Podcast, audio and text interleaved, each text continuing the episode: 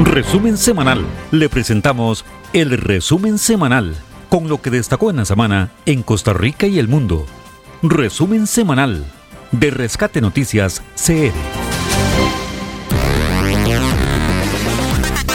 Gracias, muy pero muy buenos días y muy pero muy feliz día del Padre. Iniciamos el resumen semanal de Rescate Noticias con algunas de las informaciones de mayor relevancia que han sido noticias a lo largo de esta semana. Involucramos contenidos tanto a escala nacional como internacional, con notas que tienen que ver con actividades relacionadas esta semana, por supuesto, eh, eh, con la cultura de donación de órganos y tejidos pero también la casi apertura total de la circunvalación norte y todavía falta un año para poder decir está concluido este proyecto vial y otras informaciones, eh, ondas tropicales que nos han afectado sensiblemente y han provocado mucho dolor, eh, pero eh, también denuncias de importancia que tienen que ver con allanamientos a juntas de educación que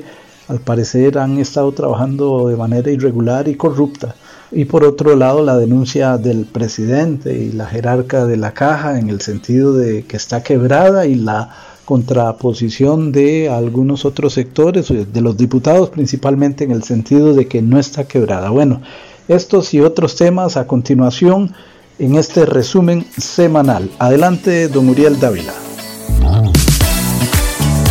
Gracias Bernie, iniciamos el resumen semanal de Rescate Noticias CR, como ya es acostumbrado los domingos a partir de las 8 de la mañana y por supuesto por Radio Actual 107.1, la FM de Costa Rica. Semana que abarca de lunes 12 al viernes 16 de junio del 2023.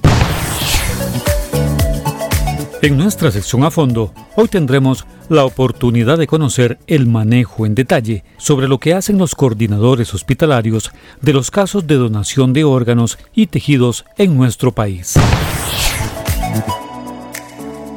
En nuestra sección de reflexión, Rescate Vida, Luz Damaris Vargas desarrolla con base bíblica el tema Los beneficios de ser hijos de Dios.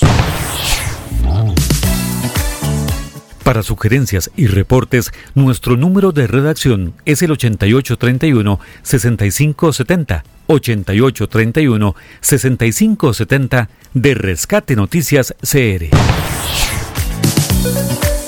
Por supuesto, las notas más destacadas de Costa Rica y el mundo en el resumen semanal de Rescate Noticias CR por Radio Actual 107.1, la FM de Costa Rica. Dormir escuchando solo las ranas entre la montaña. Este es el país donde vivís. Salí a conocerlo. Ingresá a vamosaturistear.com y encontrá inspiración para turistear por Costa Rica. ICT Vamos a turistear. La Municipalidad de San José le informa que el próximo 30 de junio vence el plazo para pagar los tributos municipales y patentes. Cancele desde nuestra página www.msj.go.cr con sus tarjetas de débito o crédito en las agencias de los bancos de Costa Rica y Nacional. También mediante la plataforma SIMPE o en las sucursales electrónicas de los bancos. Municipalidad de San José. Trabajamos para usted. La actualidad del país y el mundo con la noticia resumida y veraz. Escúchenos de lunes a viernes con avances cada hora. Rescate Noticias CR por esta frecuencia. Resumen semanal de Rescate Noticias CR. Inició la semana informativa con la inauguración de la Semana de la Cultura de Donación de Órganos y Tejidos organizada por autoridades de la Caja Costarricense de Seguro Social y del Ministerio de Salud. La actividad enfatizó en concientizar sobre la importancia de manifestar su voluntad de donar, dado que la ley así lo exige. Los coordinadores hospitalarios del programa de donación detallaron ampliamente las acciones que se deben realizar antes de un trasplante y, por supuesto, tras la donación de un órgano o tejido. Explicaron que cerca de 100 funcionarios intervienen en cada caso de donación, desde la atención a la familia del donante hasta la preparación del paciente que va a recibir el órgano. Tanto la doctora Mari Munive, ministra de Salud y vicepresidenta de la República, como el gerente médico de la Caja Costarricense del Seguro Social, Marino Ramírez, argumentaron que donar es en sí mismo un acto de amor. Informaron que, en promedio, por cada donación de un órgano y o tejido, se pueden salvar hasta nueve vidas. En nuestra sección a fondo, expondremos parte de la actividad sobre este tema, desarrollada el día lunes en el Hotel Radisson en San José. En nuestra sección de reflexión, Rescate Vida, Luz Damaris Vargas desarrolla con base bíblica el tema Los beneficios de ser hijos de Dios. El día lunes se abrió un amplio sector de la ruta Circunvalación Norte tras 40 años de construcción, con lo que se inició una mejora significativa en cuanto a la fluidez del tránsito vehicular en ese sector capitalino. No obstante, aún queda un trecho de poco menos de dos kilómetros que no concluye y que se requiere un trámite de expropiación, por lo que según las autoridades aún falta cerca de un año para poder concluir en definitiva este legendario proyecto vial. Para sugerencias y reportes, nuestro número de redacción es el 8831-6570. 8831-6570 de Rescate Noticias CR. También el día lunes se conoció que la Dirección de Migración y Extranjería autorizó el ingreso de un narcotraficante mexicano a fin que cumpla una condena en nuestro país. Se trata de un sujeto de apellidos Carrillo León. Señalaron las autoridades que la ley permite esta acción. Para el Ministerio de Justicia es importante que el foráneo cumpla la sentencia por infracción a la ley de psicotrópicos. También explicaron que hubo coordinación con la Dirección de Seguridad Nacional para asegurar el traslado. En nuestra sección de reflexión, Rescate Vida, Luz Damaris Vargas desarrolla con base bíblica el tema Los beneficios de ser hijos de Dios. Varias fincas con cultivo de piña rosada, ubicadas en Pital de San Carlos, en la zona norte, fueron destruidas por funcionarios del Servicio Fitosanitario del Estado, tras determinarse que se trata de siembras ilegales. Señalaron que la pina tipo Rose está registrada ante el Departamento de Biotecnología del Servicio Fitosanitario y debe cumplir con los requisitos de siembra, movilización, exportación, experimentación, multiplicación, transformación en alimentos procesados de la semilla y fruta de manera exclusiva, mientras que las siembras detectadas no evidenciaron contar con la autorización que certifica este cumplimiento. En nuestra sección a fondo, hoy tendremos la oportunidad de conocer el manejo en detalle sobre lo que hacen los coordinadores hospitalarios de los casos de donación de órganos y tejidos en nuestro país. El día miércoles no hubo consejo de gobierno, pero sí conferencia de prensa. El mandatario la utilizó para informar sobre los hallazgos hechos por la jerarca de la Caja Costarricense del Seguro Social, Marta Eugenia Esquivel, y que refuerzan los argumentos que ha sostenido el Poder Ejecutivo en cuanto a que la entidad aseguradora está quebrada. La presidenta ejecutiva inició su exposición relatando que los graves problemas se evidencian desde los años 90, con las listas de espera de muchos pacientes que no reciben atención oportuna hasta las graves irregularidades que se habrían cometido pese a los estados financieros negativos y recomendaciones contrarias al concentrar cerca de 10.000 nuevas plazas en el 2010 y anomalías en la compra de mascarillas en tiempos de pandemia. Esquivel respondió que la caja está quebrada y que su sistema financiero es insostenible, pero que se puede salvar. Igual criterio emitió el presidente durante su participación tras el informe. Rodrigo Chávez dijo que defenderán la institución, repitiendo casi como estribillo, la caja no se vende, la caja se defiende. Reprochó la actitud de varios sindicatos, dando a entender que han sido testigos omisos frente a los graves hechos de corrupción hallados.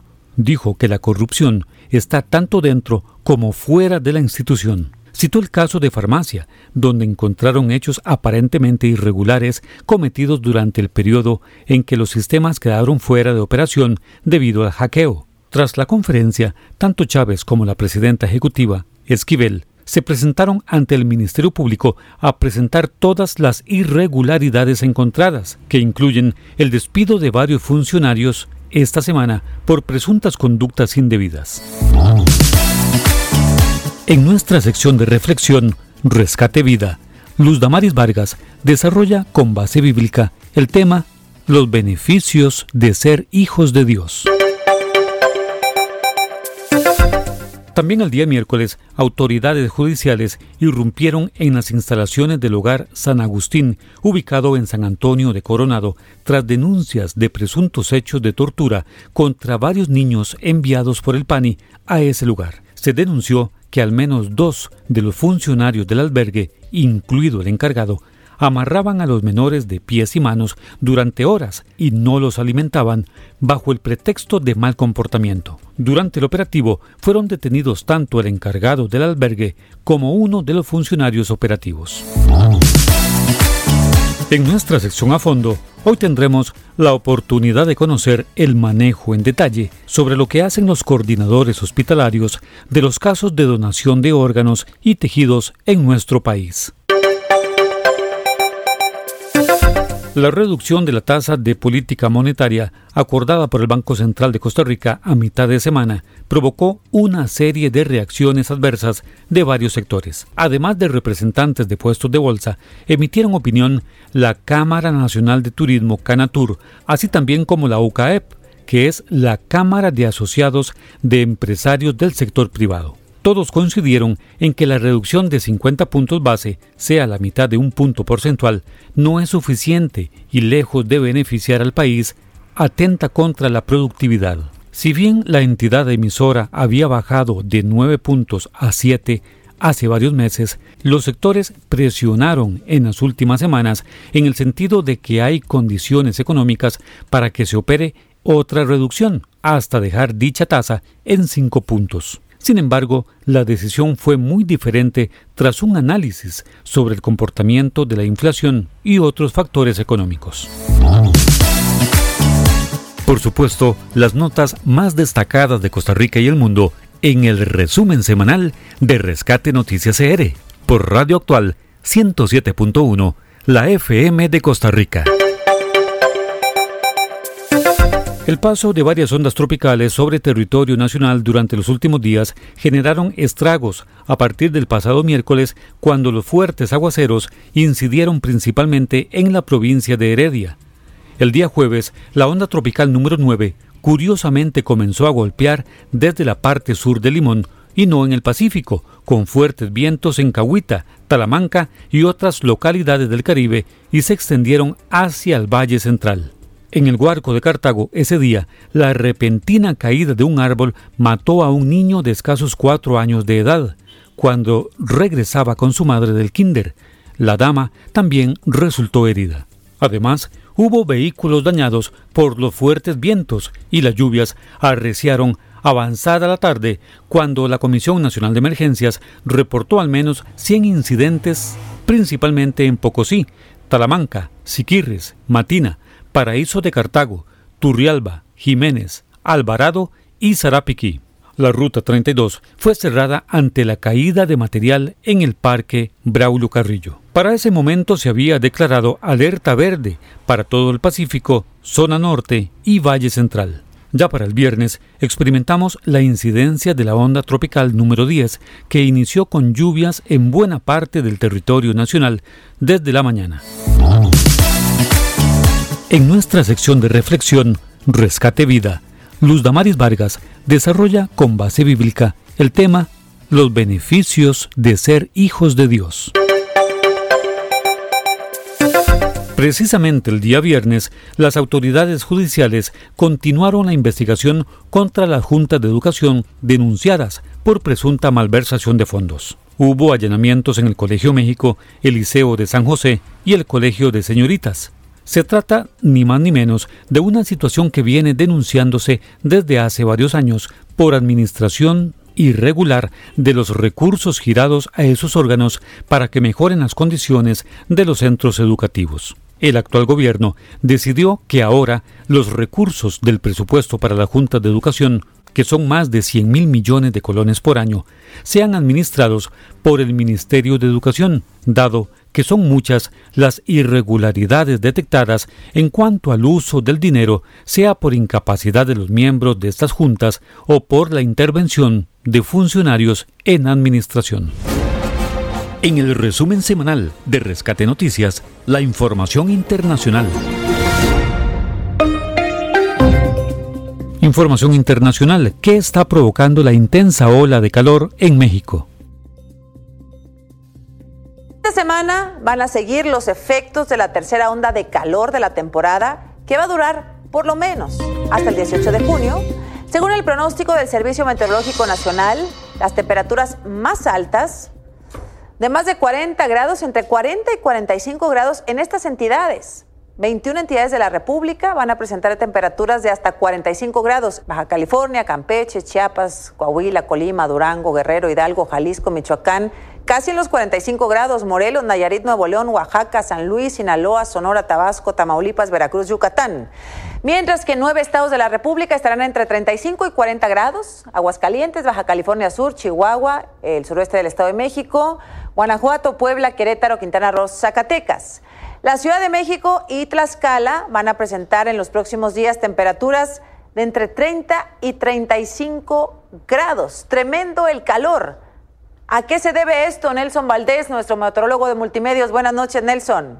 Gracias, Azucena. ¿Qué tal? Muy buenas noches. La situación tiende a complicarse durante los próximos días en buena parte del país debido a esta importante onda de calor, como no se ha experimentado probablemente en los últimos 26 años, sobre todo en lo prolongado de esta onda de calor. ¿A qué se debe esta situación? A un extenso y poderoso sistema anticiclónico, una alta presión que ha estado presente pero en el Pacífico durante las últimas semanas. Sin embargo, en los últimos días por fin se ha movido y se ha posicionado sobre la zona continental, fortaleciéndose y generando una importante onda de calor. Recuerden que las altas presiones en los anticiclones, las corrientes de aire son descendentes, subsidentes, generan que el aire se comprima, se calienta y en consecuencia aumentan las temperaturas considerablemente en superficie. Si a eso agregamos que las temperaturas del mar, tanto del lado del Golfo de México y del Atlántico y del Pacífico, están muy por arriba de lo habitual, hablamos también de un aporte de energía adicional y de calor que también terminan generando un importante incremento en las temperaturas asociados a este sistema. En la Ciudad de México es alto el potencial de romper récord durante estos próximos días en cuanto a las altas temperaturas y no descartamos alcanzar incluso los 34 grados el miércoles. Es el reporte meteorológico, Azucena. Bueno, pues, pues a prepararse. Eh, justo en la Ciudad de México, donde se han roto el récord de altas temperaturas, bueno, en muchos estados de la República, en todo el país, de hecho. Que unas aves te canten junto al mar. Este es el país donde vivís. Salí a conocerlo. Ingresa a vamosaturistear.com y encontrá inspiración para turistear por Costa Rica. ICT Vamos a turistear. La Municipalidad de San José le informa que el próximo 30 de junio vence el plazo para pagar los tributos municipales y patentes. Cancele desde nuestra página www.msj.go.cr con sus tarjetas de débito o crédito en las agencias de los bancos de Costa Rica y Nacional, también mediante la plataforma SIMPE o en las sucursales electrónicas de los bancos. Municipalidad de San José. Trabajamos para usted. La actualidad del país y el mundo con la noticia resumida y veraz. Escúchenos de lunes a viernes con avances cada hora. Rescate Noticias CR por esta frecuencia. Resumen semanal de Rescate Noticias CR. Presentamos Rescate, Vida, Vida. Un espacio de reflexión que exalta la presencia del Señor Jesucristo. Rescate, vida. Los consejos bíblicos, las promesas y enseñanzas de la palabra de Dios son tratados aquí, en Rescate Vida, para bendición de todos.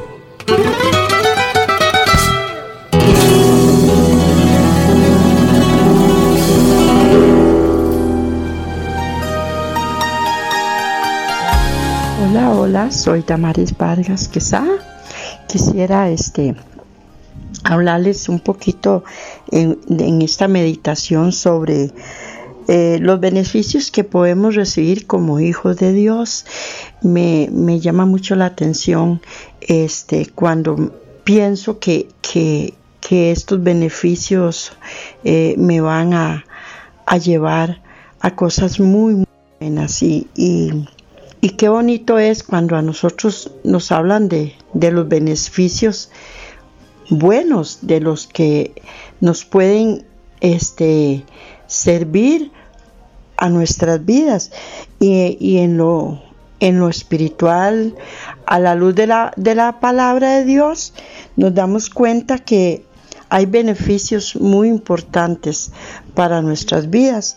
Y cuando nosotros eh, aceptamos a Jesús como nuestro verdadero Señor en nuestro corazón, nos convertimos en hijos de Dios.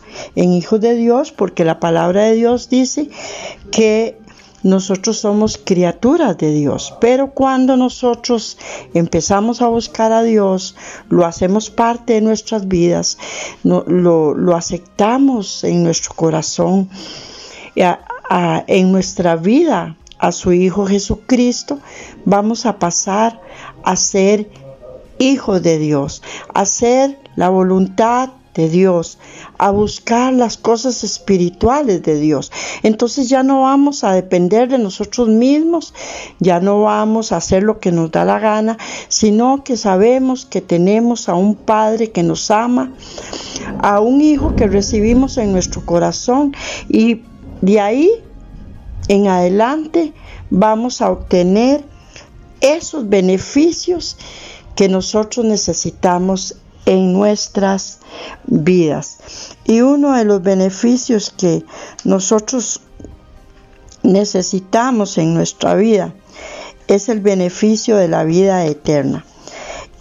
Ese beneficio Dios nos da a través de Jesucristo, a través de que nosotros le recibamos como nuestro Salvador en nuestro corazón.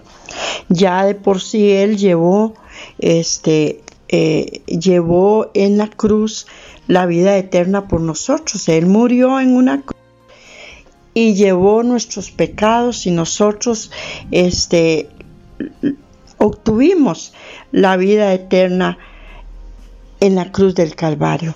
Pero sí es un beneficio que nos, nos, nos pertenece a nosotros como hijos de Dios. La vida eterna. La vida eterna es importantísimo porque muchas personas en este momento no se sienten salvos, sienten la duda de ser salvos. Entonces, uno de los beneficios que Dios nos da es la vida eterna. Él prometió iba a dar la vida eterna. La tenemos a través de la muerte de Jesucristo en la cruz. Y Juan 1.12 nos dice que nos convertimos en hijos de Él cuando aceptamos a Jesucristo en nuestros corazones. Y también una vida nueva. Eso es uno de los beneficios cuando nosotros somos hijos de Dios. Una vida nueva. No importa lo que nosotros hemos hecho o quienes éramos en el pasado. Cuando Jesús nos perdona de nuestros pecados, y de hecho Él ya perdonó nuestros pecados a través de la cruz también, nos transforma en una nueva persona. Ya vamos a ir cambiando nuestra forma de hablar, nuestra forma de conducirnos y eso nos da un beneficio. Eh, el beneficio de ser hijos de Dios es que nosotros seamos una persona nueva. La Biblia dice que aquí todas las cosas viejas pasaron y todas van a ser todas nuevas en nuestra vida. Él nos da una hoja nueva para que nosotros comencemos a escribir en esa hoja una, una nueva historia en nuestra vida. Segunda de Corintios 5:17. Qué precioso es saber que verdaderamente Dios nos, nos da la oportunidad de que nosotros podamos hablar de una nueva vida para nosotros y dejemos la vida antigua, dejemos la vida que nos ha maltratado, que nos ha hecho mucho dolor y que nos ha hecho que maltratáramos a otras personas por nuestra manera de ser. Por el viejo hombre, dice la palabra de Dios. Importante saber que el Señor tiene una nueva vida para nosotros.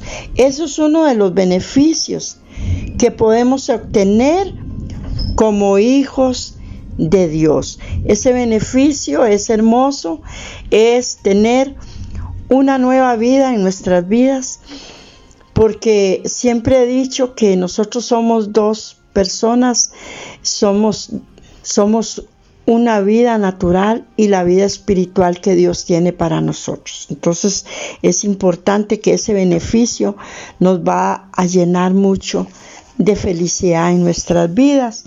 Y es que nosotros tenemos que verdaderamente entregar nuestras vidas a Jesucristo para que esos beneficios sean reales en nuestras vidas, en nuestras vidas y saber que necesitamos urgentemente esos beneficios. ¿Qué nos dice Segunda de Corintios? Se los voy a leer porque se los, se los mencioné. Segunda de Corintios 5, 17 dice, Dice 2 Corintios 5, 17, vamos a ver, de modo que si alguno está en Cristo, nueva criatura es. Las cosas viejas pasaron, he aquí todas son hechas nuevas. Hay una oportunidad para el hombre de ser un hombre transformado por Dios, de recibir esos beneficios de una vida nueva, de una vida eterna, y esos beneficios nos ayudarán este, en, nuestra, en nuestra vida. Y hay otro beneficio precioso porque es en el ámbito espiritual, experiencias sobrenaturales, claro que sí. Dios es sobrenatural, esa es su naturaleza. Así que cuando te conviertes en parte de su familia, en parte de ser hijo de Dios, entonces también vamos a entrar a vivir en, su naturaleza. Lo espiritual a través de la autoridad del nombre de Jesucristo podrás experimentar cosas sobrenaturales. Mateo 16, vamos a leerlo un momentito. Mateo 16, que nos dice Mateo 16, Mateo 16 del 17 al 20. Nos dice, respondió Simón Pedro, tú eres el Cristo, el Hijo del Dios viviente. Entonces le respondió Jesús, bienaventurado eres Simón, hijo de Jonás, porque no te lo reveló carne ni sangre, sino mi Padre que está en los cielos. Entramos en un mundo sobrenatural, en el mundo que Jesús nos mostrará cosas espirituales, al igual que Jesús, el Padre le mostraba cosas espirituales y vamos a ser guiados por esta, por esta espiritualidad de la que nosotros necesitamos caminar. Vuelvo a repetir, beneficios de ser un hijo de Dios, vida eterna, vida nueva, y experiencias sobrenaturales. Recompensa. Como buen padre, Dios recompensa a quienes confían y creen en Él. Si decides estar con Él hasta el final, puedes estar seguro que recibirás lo mejor. Recuerde, Él es el Criador y dueño del mundo. Salmos 24.1. Y hay promesas de Dios que podemos disfrutar podemos compartir con otros, podemos ser de mucha bendición para otras personas que nos escuchan, que nos acompañan, que, que convivimos con ellos. Dios bendiga tu vida en este maravilloso día y que hayas disfrutado esta palabra. Que Dios te bendiga.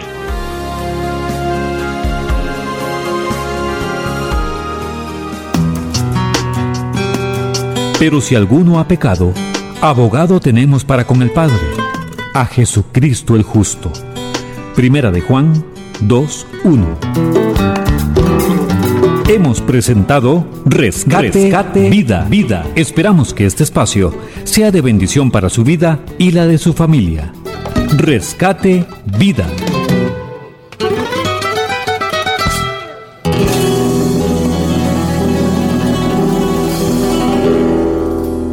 Que en la mañana te despierten los monos aulladores.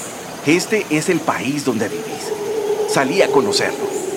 Ingresa a vamosaturistear.com y encontrá inspiración para turistear por Costa Rica. ICT, vamos a turistear. La Municipalidad de San José le informa que el próximo 30 de junio vence el plazo para pagar los tributos municipales y patentes. Cancele desde nuestra página www.msj.go.cr con sus tarjetas de débito o crédito en las agencias de los bancos de Costa Rica y Nacional, también mediante la plataforma SIMPE o en las sucursales electrónicas de los bancos. Municipalidad de San José, trabajamos para usted. La actualidad del país y el mundo con la noticia resumida y veraz. Escúchenos de lunes a viernes con avances cada hora. Rescate Noticias CR por esta frecuencia. Resumen semanal de Rescate Noticias CR. A fondo, la opinión de nuestros invitados en los temas de actualidad. A fondo, comentarios artículos editoriales, análisis y discusiones en A Fondo. Rescate Noticias CR. En nuestra sección A Fondo, hoy tendremos la oportunidad de conocer el manejo en detalle sobre lo que hacen los coordinadores hospitalarios de los casos de donación de órganos y tejidos en nuestro país. Bien, eh, en este espacio hoy hemos movido los micrófonos a las instalaciones del eh, Hotel Radisson. Eh, hoy se inaugura la semana de concientización de la población en cuanto a la donación de órganos y tejidos. Queremos incorporar parte del acto hemos grabado esta semana breve con las autoridades respectivas. Es eh, una actividad eh, que organiza tanto el Ministerio de Salud como la Caja Costarricense de Seguro Social. Bien, eh, incorporamos eh, parte el inicio de este acto al cual han acudido altas autoridades de la caja y de, salud. Escuchemos. de donación de órganos y tejidos organizada por el Ministerio de Salud Pública en conjunto con la Caja Costarricense de Seguro Social. Saludamos en el presidio a la señora Mary Munive Müller, segunda vicepresidenta de la República y ministra de Salud Pública al señor Marino Ramírez Carranza, gerente médico de la Caja Costarricense de Seguro Social, a la doctora Marieta Daily Araya, coordinadora hospitalaria del Hospital Calderón Guardia, a la doctora María Fernanda Chinchilla Saborío, coordinadora hospitalaria del Hospital San Juan de Dios, y extendemos el saludo a los invitados especiales, funcionarios del Ministerio de Salud, de la Caja Costarricense de Seguro Social y demás personas que nos acompañan en este día. La donación de órganos es muy importante debido a que salva vidas y mejora la calidad de vida de muchas personas que sufren de enfermedades terminales o crónicas. Al donar órganos como el corazón, los pulmones, los riñones, el hígado o el páncreas, se brinda la oportunidad de trasplante a pacientes que de otro modo podrían fallecer o experimentar graves limitaciones en su salud. En este momento solicito a la doctora Marieta Daily Araya, coordinadora hospitalaria del Hospital Calderón Guardia, que pase al podio. Ella nos compartirá una charla sobre el proceso de donación. Gracias. Buenos días. Buenos días, señora vicepresidenta. Señor gerente de la Caja Costarricense de Seguro Social y buenos días a todos los presentes. Este, nosotros el programa como tal de donación y trasplante de órganos es a nivel país, no es solamente institucional. En eso están eh, incluidos inclusive también la parte privada. La donación de órganos es está ligada a lo que es trasplante, pues sin órganos no se podrían hacer los trasplantes y los órganos vienen de los donantes. La donación de órganos viene a representar, como dijeron ahorita en la presentación, la oportunidad que tienen los pacientes no solo de mejorar su calidad de vida, sino de recuperar la salud. El proceso de donación de órganos a nivel hospitalario, a nivel institucional, es propulsado por las coordinaciones de la red. Cuando me refiero a la red es porque tenemos coordinadores hospitalarios en Liberia, en Pérez Celedón, tenemos coordinador en Heredia, tenemos coordinador hospitalario en el Hospital de Alajuela, tenemos coordinador hospitalario en el Hospital San Juan de Dios, tenemos en el Hospital México, tenemos en el Hospital Nacional de Niños y tenemos también esta representación que es el Hospital Calderón Guardia. Nosotros cuando tenemos la posibilidad de que exista un donante, esto se da gracias a la visita continua que hacemos a las áreas generadoras de donantes. Tenemos también la comunicación asertiva que tenemos con el equipo de salud de cada hospital y de ahí nos damos cuenta de los pacientes que entran con lesiones cerebrales que son irreversibles e incompatibles con la vida, que podrían llegar a convertirse en donantes de órganos. Es acá donde arranca todo el proceso de donación. Es súper transparente porque va a requerir de la plataforma hospitalaria. En esto vamos de que para que se dé el proceso de donación, se tiene que también tener la historia clínica de ese paciente que no tenga ninguna contraindicación para ser donante. Cuando ya se tiene que no tiene ninguna contraindicación, se le da la parte más delicada que tiene, que es el mantenimiento del donante, tomando en cuenta de que se conversa y se da seguimiento a su vez a la parte de neurología y neurocirugía, las valoraciones por estas entidades, dado que estamos bajo una normativa legal, ¿verdad? Tenemos un estamos bajo la legalidad y la normativa del país, que es la ley 9222 y su reglamento, que indica que la valoración o el diagnóstico de muerte encefálica tiene que dar dado, ser dado por un neurólogo o un neurocirujano. De acá cuando se tiene la, este diagnóstico de que está fallecida la persona, que eso es lo que significa el diagnóstico de muerte encefálica, vienen las coordinaciones hospitalarias. Este, representantes de esta este, figura, que es también por ley la ley 9222 dice que para que un hospital sea donante o trasplantador tiene que tener un coordinador hospitalario y es lo que nosotros les presentamos en lo que les indicaba de la red, de la red que tiene la institución. Una vez dado el diagnóstico de muerte encefálica, se inicia con la valoración del donante como exámenes muy básicos de laboratorio, porque viene el hilo más delgado que es precisamente la entrevista familiar. La ley dice que tenemos que haber expresado en vida que somos donantes de órganos. Y esto es lo que vamos a hacer al tener la, la entrevista familiar. Es poder constatar por medio de la familia que ese paciente, ese cadáver en oxigenación que tenemos ahí con fines de donación de órganos, en vida no se hubiese opuesto a la donación de órganos. Si esto es positivo, comienzan ya los exámenes específicos para ver la viabilidad propia de los órganos y ver qué órganos se van a presentar ante el Ministerio de Salud. Porque una vez que se tiene los exámenes de protocolo o los exámenes normativos del donante cadavérico, nos comunicamos con el Ministerio de Salud. Ministerio de Salud, la Secretaría Ejecutiva de Donación y Trasplante de Órganos es a quien informamos que tenemos el donante en el centro donde lo estemos manejando. Una vez que se ha informado al Ministerio de Salud, son ellos quienes dan la distribución.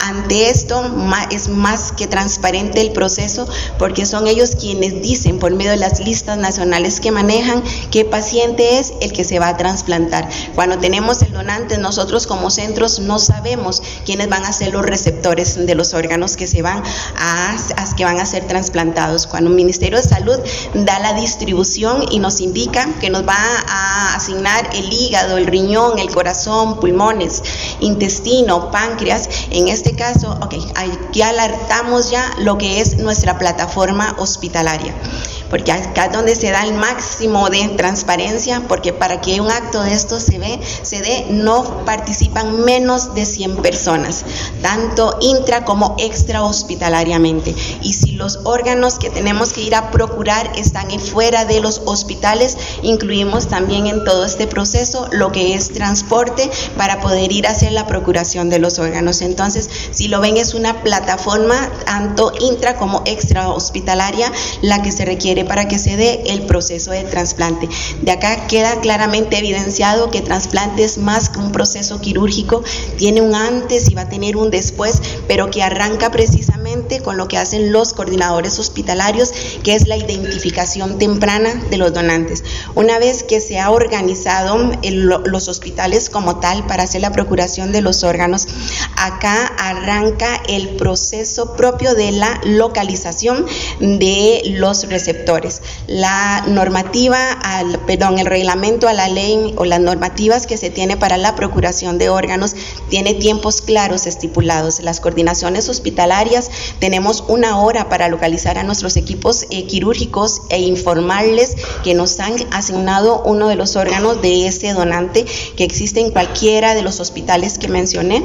Y cuando ya avisamos a los equipos quirúrgicos, los equipos quirúrgicos tienen dos horas para localizar a sus receptores y que en lo mediano posible se presenten lo más pronto posible al hospital.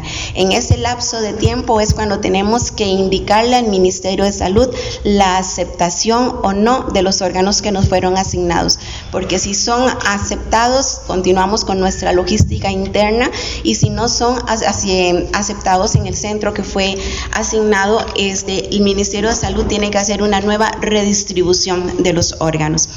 Ante esto, cuando estamos en este proceso de aceptación, también tenemos que tomar en cuenta que se alarga un poquito más el hecho de las pruebas cruzadas que se hacen, porque no es solamente por grupo sanguíneo, sino que se hacen pruebas cruzadas de compatibilidad tanto en los órganos como de riñón, corazón y pulmón, que tarda más o menos cuatro horas. Pues aquí ya se hayan dado los tiempos anteriores, si lo cuantificamos acá, ya llevamos siete horas que tenemos que esperar para definir el proceso, el momento en el que se va a ir a sala de operaciones. Bueno, les decía que el hilo más delgado de este proceso o de este engranaje de piezas es precisamente la entrevista familiar, porque es la parte más sensible. Ahí estamos, vamos a lidiar con una familia que está en duelo y nosotros le estamos haciendo una solicitud para poder favorecer a otras personas en ese momento a estas familias y no es por egoísmo, pero realmente no les interesa favorecer a más nadie, sino que pasar su etapa de duelo. Una vez que se tienen pruebas cruzadas, se coordina la sala de operaciones y ya en sala de operaciones se presentan los equipos quirúrgicos de los órganos que se van a que van a ser procurados. En su orden, en sala de operaciones se procura primero corazón, posterior pulmones, continúan con hígado, de último van los riñones y posterior ya seguimos con tejidos que es hueso o tendones, si el corazón no va a ser trasplantado también es, eh, se procura con la idea de poder ser llevado al banco de tejidos que está instalado en el Hospital Nacional de Niños y es ahí donde, donde procuran las válvulas cardíacas, se procura y estamos de la otra parte importante de lo que se maneja en el país, que es la procuración del tejido ocular. Entre esto ya sea el globo total o las córneas. Cuando se han procurado los órganos en este proceso, las coordinaciones hospitalarias, le damos acompañamiento a las familias, pero también le damos un seguimiento estricto a todo el proceso de la procuración de los órganos. ¿Con qué finalidad? Que los órganos los podamos entregar a quienes corresponden en las mejores de las condiciones. Y lo otro importantísimo es que la restauración del cuerpo, mm, poder vigilar cómo nos queda esa restauración, porque los cuerpos no se ven alterados por la donación de órganos, que a continuación la compañera les va a hablar sobre todo esto, pero también es importante para seguridad de nosotros porque cuando conversamos con las familias les damos fe de que no se ve alterado físicamente el cuerpo, que solamente van a encontrar heridas quirúrgicas dependiendo de lo que fue procurado de ese cuerpo.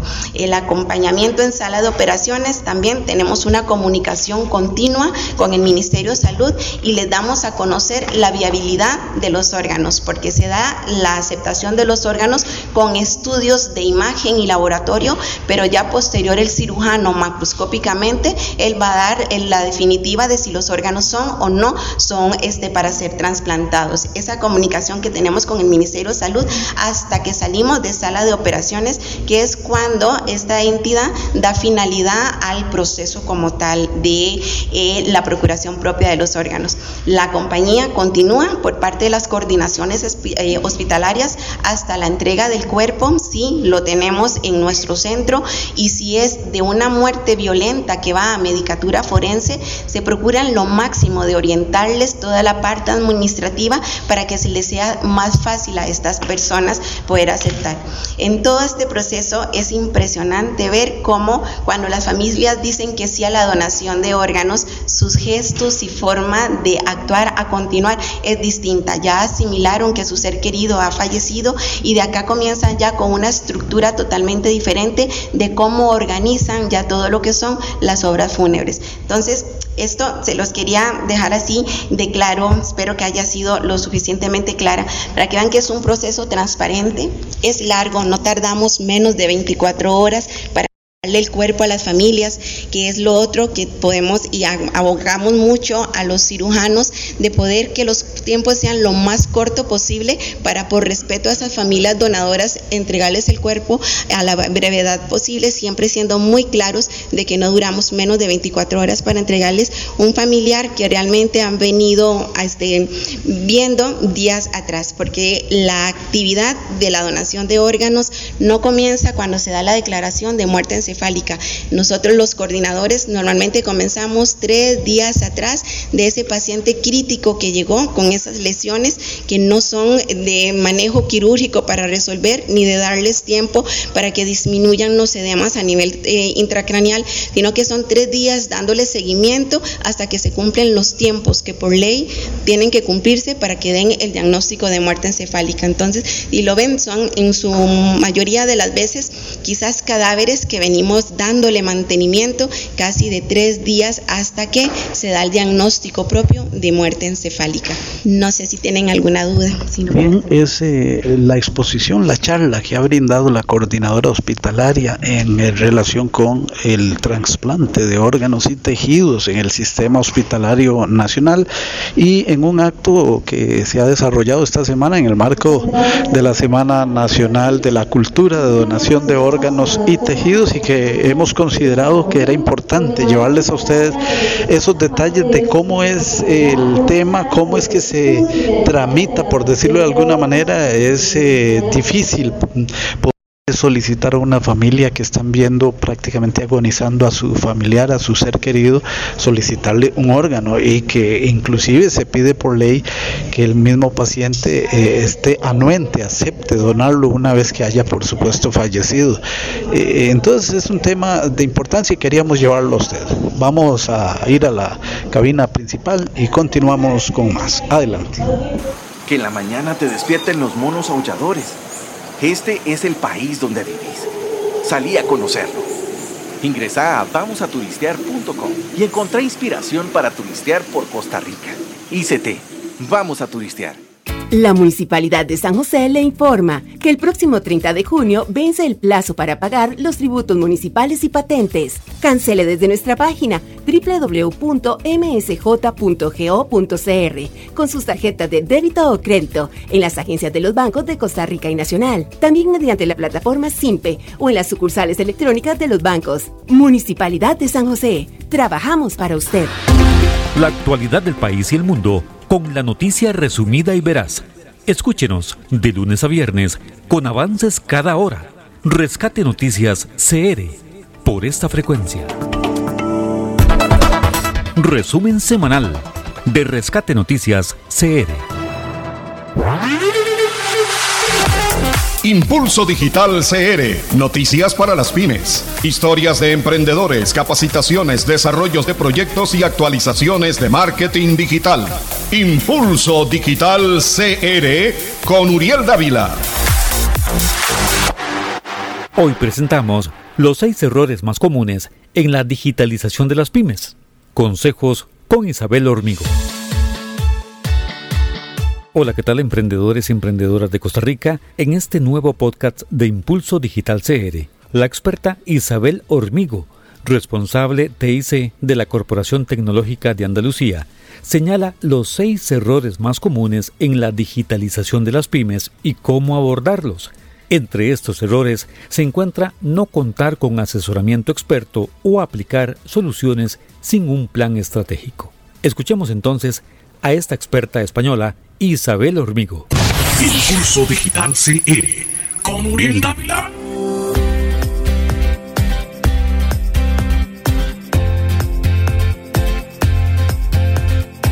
Entre los principales errores que cometen las pymes a la hora de abordar sus retos de digitalización encontramos, en primer lugar, el no contar con un asesoramiento experto.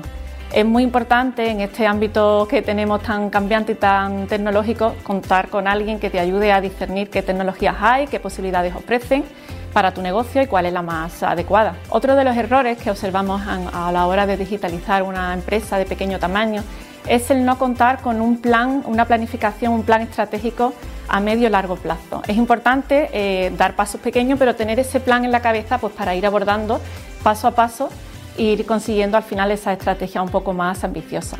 Mm, yo siempre digo que es necesario pensar en grande, pero dar pasos pequeños. El tercer error que observamos en la digitalización de las pymes es no situar al empleado en el centro.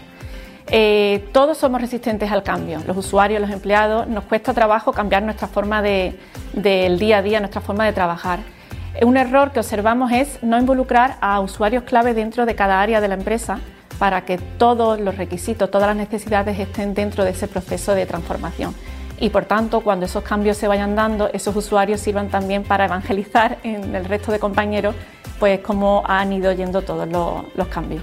Otro de los errores más comunes que observamos en la digitalización de las pymes es no conocer bien a tu cliente digital. Y con esto digo, si vamos a cambiar el canal de venta, el canal eh, de acceso a tu cliente, es necesario conocer cómo se comporta ese cliente. Hoy por hoy todos somos usuarios digitales en, el día a día y por tanto somos mucho más exigentes a la hora de nuestras compras y elegir productos y servicios. Por tanto es muy importante conocer cómo se comportan los clientes. Afortunadamente eh, tenemos hoy por hoy un montón de tecnologías maduras en el mercado, herramientas, soluciones tecnológicas que te ayudan a, tener datos sobre esos clientes, a, perfilarlos y a segmentarlos y así poder ofrecer soluciones mucho más personalizadas y más concretas a, tu usuario que va a ser más exigente. La tendencia eh, en cuanto a innovación en, en toda esta parte se conoce como experiencia de usuario y es el usuario en el centro. El quinto error en la digitalización de pymes es no aprovechar la gran cantidad de datos que hoy por hoy hay disponibles. Con la explosión del IoT, de sensores, de dispositivos inteligentes, el uso del móvil para casi todo, las redes sociales, hay un montón de datos disponibles de tu negocio, de tus clientes, de cómo se comportan. Es muy importante eh, que tu negocio tenga claro cómo se comporta este cliente y para ello es muy importante saber que hay tecnologías que te pueden ayudar eh, en este caso tenemos tecnologías que te ayudan a conocer qué está pasando en tu negocio, que son las que llamamos analítica eh, descriptiva, describen qué está pasando y es importante, sería el primer paso en esa digitalización. Pero el segundo paso y más importante y más interesante es conocer qué puede pasar, qué va a pasar y a esto le llamamos analítica predictiva. Aquí es muy importante el uso de técnicas de inteligencia artificial que te ayuden con todo este histórico de datos que tienes sobre tus clientes y tu negocio a, saber qué está ocurriendo y qué podría ocurrir para adelantarte a esos posibles cambios. El último error que no puede cometer una pyme a la hora de digitalizar su negocio, sus servicios, es no reforzar o no tener en cuenta desde el principio las herramientas disponibles de ciberseguridad. Y es que al incorporar nuevas tecnologías, al involucrar nuevas soluciones tecnológicas en tu negocio, ahora hay muchos más datos que van a ir por ese canal digital, que van a ir por la nube, por Internet. Es muy importante proteger todos esos datos porque ahí está tu negocio.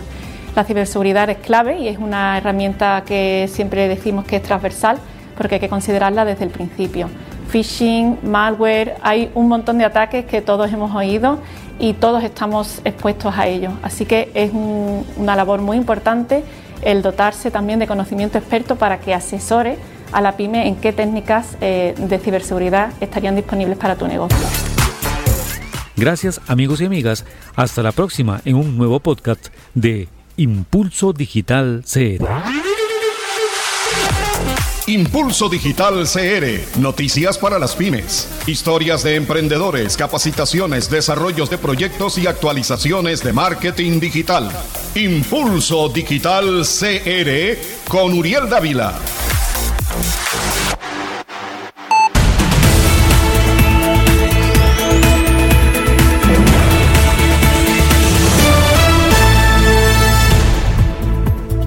Bien, de esta manera concluimos este resumen semanal de Rescate Noticias y estamos ya trabajando en temas que eh, pues eh, debemos dar seguimiento y por supuesto trabajando con seriedad y respeto en un país que todavía nos preciamos de que es eh, democrático y que si vemos amenazas pues reaccionamos porque se trata de preservarlo hasta con la vida. Y a Bernie Vázquez les dice hasta pronto.